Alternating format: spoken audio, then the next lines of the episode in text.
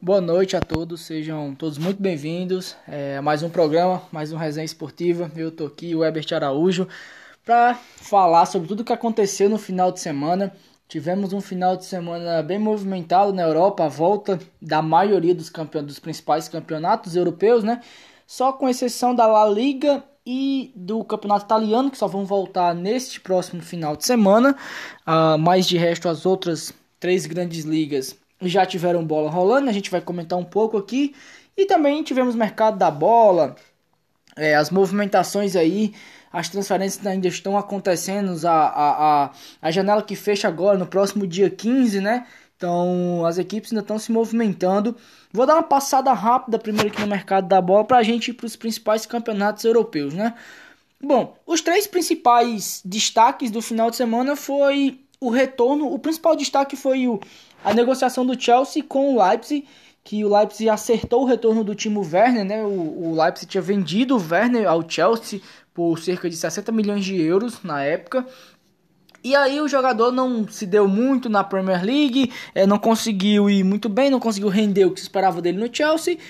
E com isso o Chelsea resolveu aceitar a proposta do, do Leipzig e o Leipzig conseguiu ter o Timo Werner de volta bem mais barato aí, né? O Chelsea saindo em prejuízo com mais um atacante que foi contratado, né? O Isco deixou o Real Madrid após algumas temporadas, saiu de graça para se juntar ao Sevilla, ele estava em final de contrato, já não vinha sendo tão utilizado na última temporada. É, o Carleto, Carlo Ancelotti, resolveu deixar o jogador sair, com isso ele acertou o seu contrato com o Sevilla. E o Gonzalo Guedes, jogador do Valência, dos principais nomes da equipe do Valência, acabou saindo do, do time e vai reforçar o Wolverhampton. É, o Wolverhampton da Inglaterra que, é, como muitos devem saber, né, adora jogadores portugueses. É uma filosofia do clube contratar jogadores portugueses. E mais um chega no elenco, né, o Gonzalo Guedes aí. É, mais um jogador chegando para o elenco do Wolverhampton para essa temporada de Premier League. Agora vamos dar uma passada aqui nos principais campeonatos onde a gente teve jogo na Premier League, na Bundesliga e na Ligue 1, campeonato francês, né? Vamos começar aqui pela Premier League, aonde já se iniciou 8 e meia da manhã no sábado com um jogaço entre Liverpool e Fulham.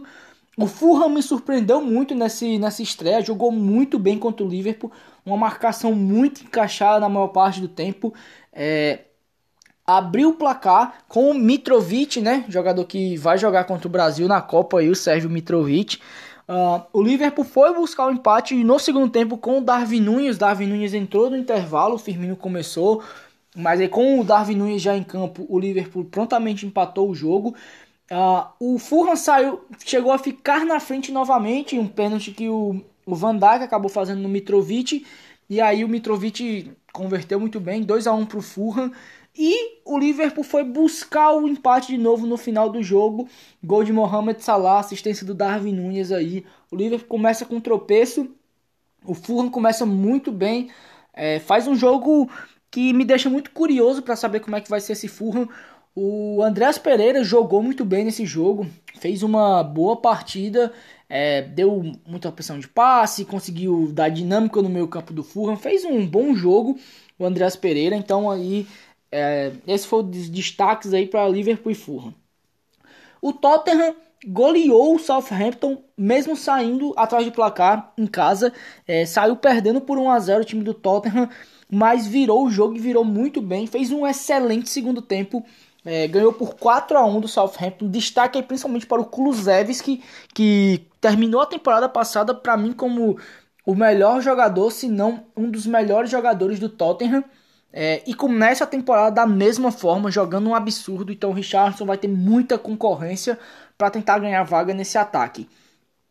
O Chelsea venceu o Everton por um resultadinho magro, 1 a 0, mas saiu, já começou vencendo, o que é bom para o Chelsea. Gol de pênalti do Jorginho, um lindo passe do Koulibaly, né, para o pênalti sofrido pelo pelo Ben Chilwell. É, Koulibaly é um zagueiro que, apesar de muito grande, ele é um zagueiro construtor que constrói bem por baixo, é, dá muitos passes de quebrar linhas de marcação, uma característica que se parece muito com a do Rudiger, né? Então o Chelsea se mantém muito bem com esse zagueiro aí, não perde tanto com a saída do Rudiger. O United perdeu em casa para o Brighton por 2 a 1 O Graham Potter que vem para sua quarta temporada com a equipe do Brighton e vem voando baixo. É, começou muito bem vencendo no Teatro dos Sonhos, primeira vitória do Brighton no Teatro dos Sonhos. Então, é, o, Brighton que só vem evoluindo a cada temporada com o Graham Potter e o United que demonstra que vai dar muito trabalho para o seu novo treinador, o Eric Ten Hag. Tem muita coisa para ser ajeitada. A gente vê que os jogadores ainda não estão tão assimilados com o modelo, com o modo de jogar do Ten Hag. Então vai precisar de tempo e para mim ainda vai precisar de peças. Precisa contratar o United para que o Ten Hag consiga desenvolver o seu jogo e o time consiga crescer aí no decorrer da temporada. O Manchester City venceu o West Ham em Londres aí pra gente fechar a Premier League por 2 a 0, vitória fora de casa. A gente vê que o City ainda tá com alguns movimentos engessados com essa chegada do Haaland. O Haaland tem que aprender um pouco mais sobre as movimentações do City, né? A questão principalmente dos apoios, vir buscar é, é, esse, essa bola no apoio frontal para o seu companheiro, dando essa opção. Então o Haaland tem que melhorar nesse sentido. Mas é, já na parte de infiltrar na última linha, romper a última linha, aí o Haaland é absurdo. O Haaland é um monstro nisso. Em duas jogadas ele rompeu a última linha de forma precisa e nas duas jogadas, uma foi pênalti, a outra passe do, do De Bruyne deixou ele na cara do gol e ele fez o, os dois gols. Então, apesar de ainda um pouco duro, tá ainda aprendendo um pouco as movimentações, o Haaland mostra porque ele é muito diferenciado, né? Vamos ver como é que vai ser aí no decorrer da temporada. Agora, para falar de Bundesliga, vamos falar de um clássico, podemos dizer assim, né, que a gente teve, é, da cidade de Dortmund contra a cidade de, de é, Leverkusen. O, Do, o Borussia Dortmund venceu o Bayer Leverkusen por 1 a 0 na abertura do campeonato. É, gol do jovem ADM que veio do, do Salzburg, jogador muito bom de bola. É, o alemão, o ADM, ele é muito bom, cara muito novo uh, que tem tudo para espontar muito aí por esse time do Borussia Dortmund. E para a gente fechar aqui é, os campeonatos europeus, tivemos a Ligue 1, campeonato francês, com um show de Messi e Neymar, principalmente o Neymar, que começou voando a temporada, um gol e três assistências. O PSG bateu o Clermont por 5 a 0, então começa bem demais aí a dupla do PSG. O Lyon venceu o Ajaccio por 2 a 1 também começou bem a temporada. E o Olympique de Marseille goleou o Reims por 4 a 1 aí, time do Gerson, né? Então os três grandes, os três melhores aí da, da França nos últimos anos, a gente pode no último na última temporada. Não, o Lyon, né? O Lyon tem muito histórico, mas não foi tão bem na última temporada, mas os três começaram com vitória, começaram muito bem, né? Bom, então é isso, campeonato, campeonatos europeus por enquanto. Na, no próximo final, na próximo meio de semana aí a gente já, já tem também os destaques da La Liga e do Campeonato Italiano para se juntar Premier League, Bundesliga e Ligue 1 para a gente falar. Vou fechar esse bloco aqui, volto para a gente falar de Série B e depois por último falar da rodada do Campeonato Brasileiro. Bom, de volta aqui, vamos falar um pouquinho sobre a Série B, né? Tivemos, a gente já tinha comentado no sábado sobre o, o, confronto do Vasco com a Chapecoense no, no final de semana passado, que foi 0 a 0 ah, O Vasco teve até um pênalti polêmico a seu favor, que acabou não sendo marcado. Não fez uma boa partida, mas poderia ter saído com a vitória, né? Caso o juiz tivesse marcado esse pênalti. Empatou, viu o Grêmio ultrapassar ele. Na sexta-feira o Grêmio venceu o Guarani por 2 a 1 A gente havia comentado no programa de sábado. E aí faltava dois jogos ainda, dois G4 para decidirem é, essa, é, essa parte de cima da tabela e tanto o Cruzeiro como o Bahia acabaram vencendo seus jogos. Então, o Cruzeiro venceu venceu na rodada. O Cruzeiro venceu por 1 a 0 o CSA e com a vitória o, o Cruzeiro não, desculpa, o Bahia, né? Foi mal. O Bahia venceu por 1 a 0 o CSA e com a vitória sobre o, o CSA, o Bahia retornou a vice-liderança, retornou à segunda posição com uma vitória a mais do que o Grêmio. O Grêmio é terceiro colocado também com os mesmos 40 pontos e o Vasco quarto colocado com 39. O Cruzeiro bateu a Tombense por 2 a 0 e com essa vitória o Cruzeiro voltou a abrir 9 pontos né, na liderança. Então é, como eu já havia falado nas outras rodadas, o Cruzeiro é um time muito, extremamente regular, então sempre se mantém ali naquela pontuação, aquela gordura muito boa para queimar é, e mostra a força com que está chegando esse time do Pesolano para a Série A.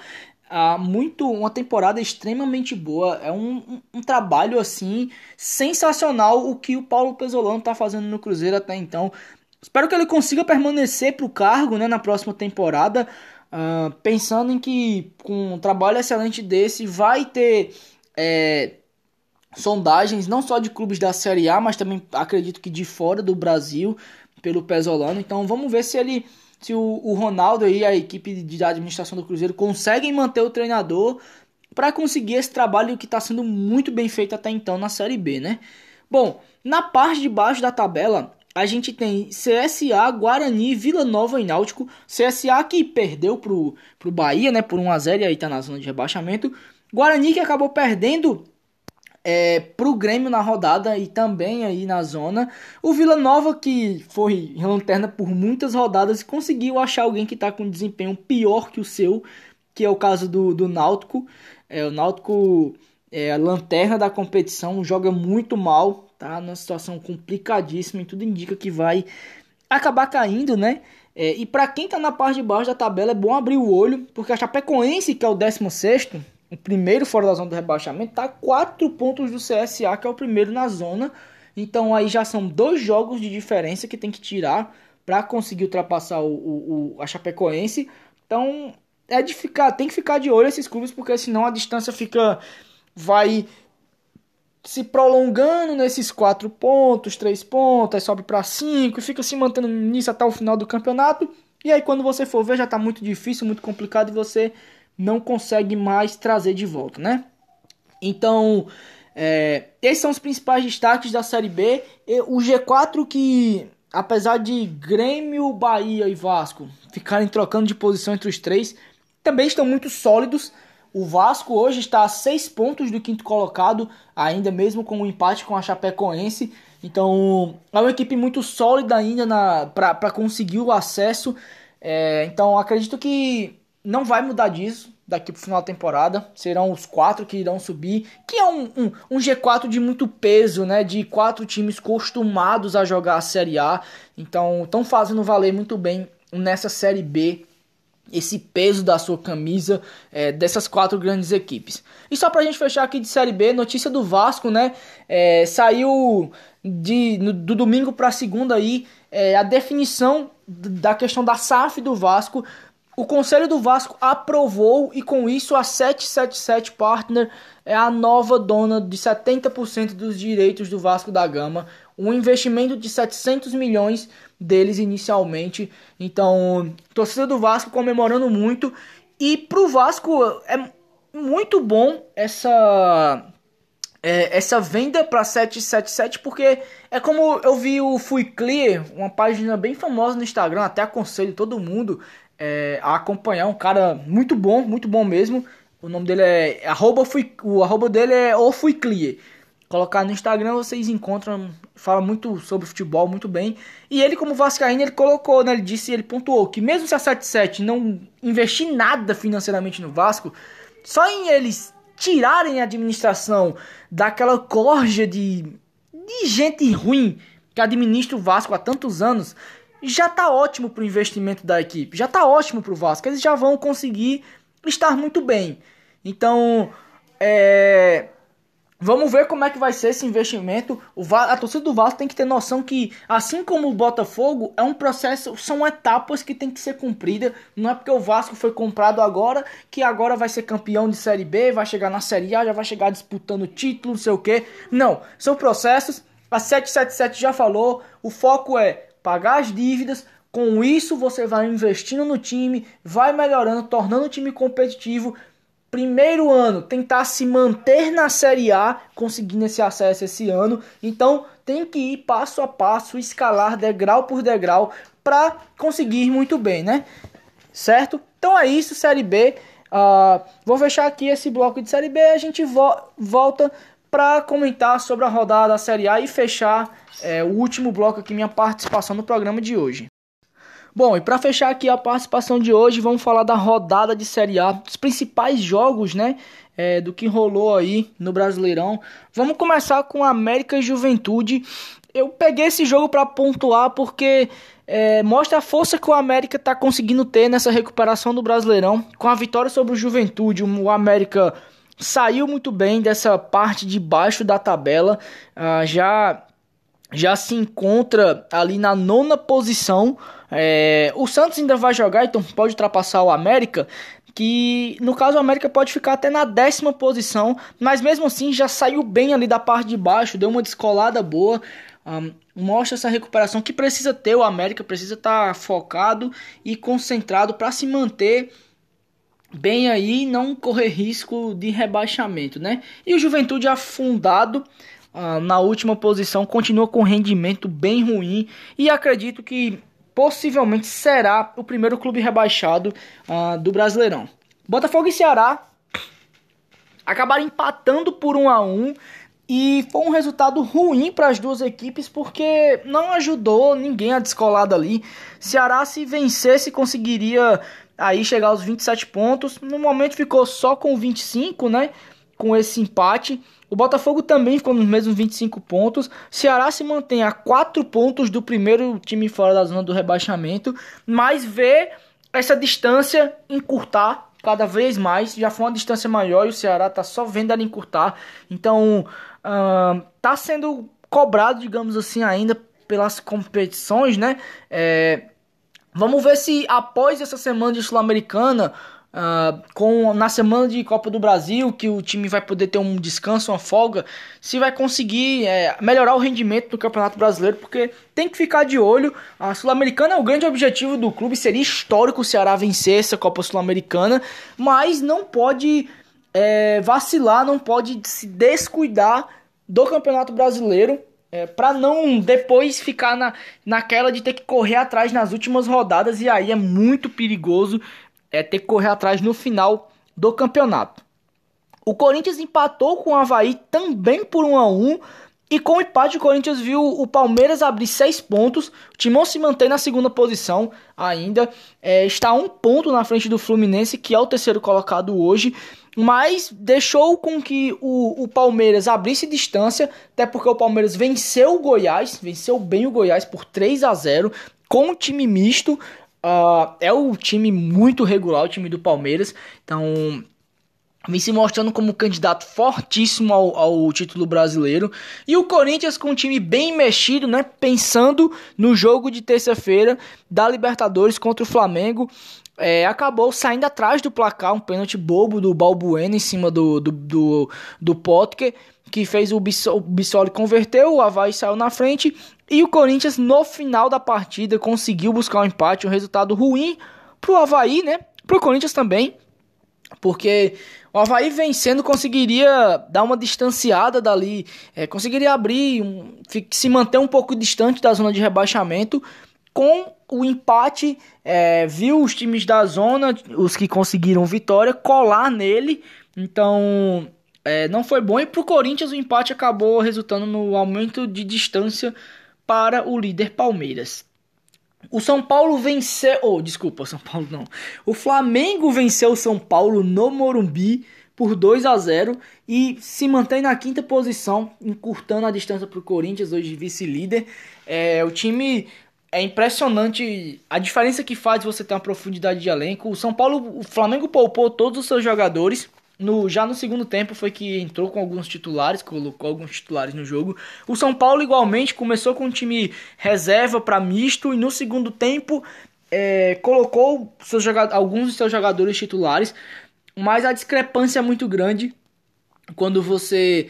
Uh, o Flamengo fez 1 a 0 o São Paulo foi muito bem na partida, conseguiu equilibrar o jogo, uh, teve chances de empatar a, a partida, estava fazendo um bom jogo, mas aí você olha pro banco do Flamengo e aí, pô, você tá precisando buscar um empate, o Dorival Júnior chama Gabigol, Everton Ribeiro e Arrascaeta para entrar no jogo, sendo que em campo tá jogando já o Everton Cebolinha e o Vidal. Aí fica complicado para você, é, fica muito difícil desse jeito de conseguir buscar. No final do jogo, o Gabigol foi lá, ainda fez o segundo gol, mas a, o foco do São Paulo tá bem claro. O Rogério já deixou isso claro e todo São Paulino também sabe é, que o foco dele tá nas duas Copas. O Brasileirão ele tá ali para se manter, fazer os pontos que precisa para não ter problema com rebaixamento. é, com briga de rebaixamento no final do ano né? e, e, focar mesmo na Sul-Americana e Copa do Brasil, que é o grande objetivo da equipe. Né? Não dá para São Paulo brigar nas três linhas e ele já definiu em que, que ele vai brigar. Né? Então passou muito por isso esse jogo. O Fluminense está em terceiro colocado, mas agora só um ponto do Corinthians e mantém a sua fase muito boa. Venceu o Cuiabá por 1 a 0, gol logo no começo do Germancano, que vive um momento absurdo no futebol brasileiro, absurdo. E no mundo, né? O Germancano é o artilheiro do mundo em 2022. Ninguém fez mais gol que Germancano em 2022. São 30 gols na temporada, artilheiro absoluto do Campeonato Brasileiro, uma temporada sensacional do argentino, que é um grandíssimo atacante, né? O Cano é muito fazedor de gols e a gente já sabia disso desde a época de Vasco, onde ele mostrava muito bem das suas valências. Bom, e nos últimos jogos do dia, a gente teve o Fortaleza que venceu o Inter por 3 a 0, mesmo estando com um a menos desde o primeiro tempo. Romarinho foi expulso muito cedo por xingar o árbitro. Ele mandou o árbitro para aquele lugar e aí o árbitro acabou expulsando ele. Mesmo assim, é, o Fortaleza jogou muito bem, fechadinho na sua. Fez o gol de falta com o Crispim logo em sequência, o que ajudou a equipe do Fortaleza a conseguir fech se fechar bem no seu 4-4-1 e buscar os gols no segundo tempo. O Robson fez mais uma excelente partida e o Robson merece muitos aplausos porque é um cara muito criticado, é, sofreu aquela agressão daqueles torcedores, hum, mano, daqueles torcedores idiotas no aeroporto. É, mas foi um cara que nunca desacreditou, cara que nunca baixou a cabeça, continuou se esforçando, continuou dando tudo que podia pelo time do Fortaleza. É, todo jogo que o Robson jogava, é, ele é um cara que ele é, ele é, eu gosto muito do Robson. Uma característica muito forte dele, que é não importa se ele joga 5 minutos ou se ele joga 90 ele vai entregar tudo que ele puder para você. Ele vai correr, ele vai trombar, ele vai fazer tudo que ele puder. Pode não fazer o melhor durante o jogo, ele pode quebrar a bola no jogo mas ele não vai deixar de tentar. Ele vai para cima, ele vai tentar lhe ajudar de todas as formas. E foi um jogador fundamental e mostra muito da característica que o Voivoda não abre mão. E é por isso que o Robson ainda é titular no, no elenco, mesmo com o Romero no banco, com o Thiago Galhardo. O Robson ainda é titular porque é a movimentação. Ano passado ele foi muito importante jogando ao lado do David, porque era um ataque de muita movimentação.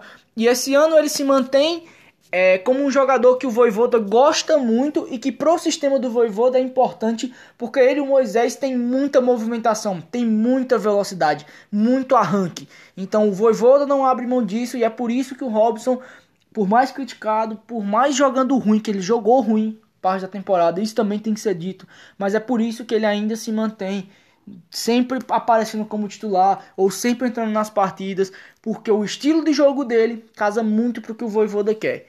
É, o Romero ainda precisa se adaptar muito a isso. O Thiago Galhardo voltou agora, precisa de adaptação também. E o torcedor do Fortaleza vai ver o Robson ainda por algum tempo.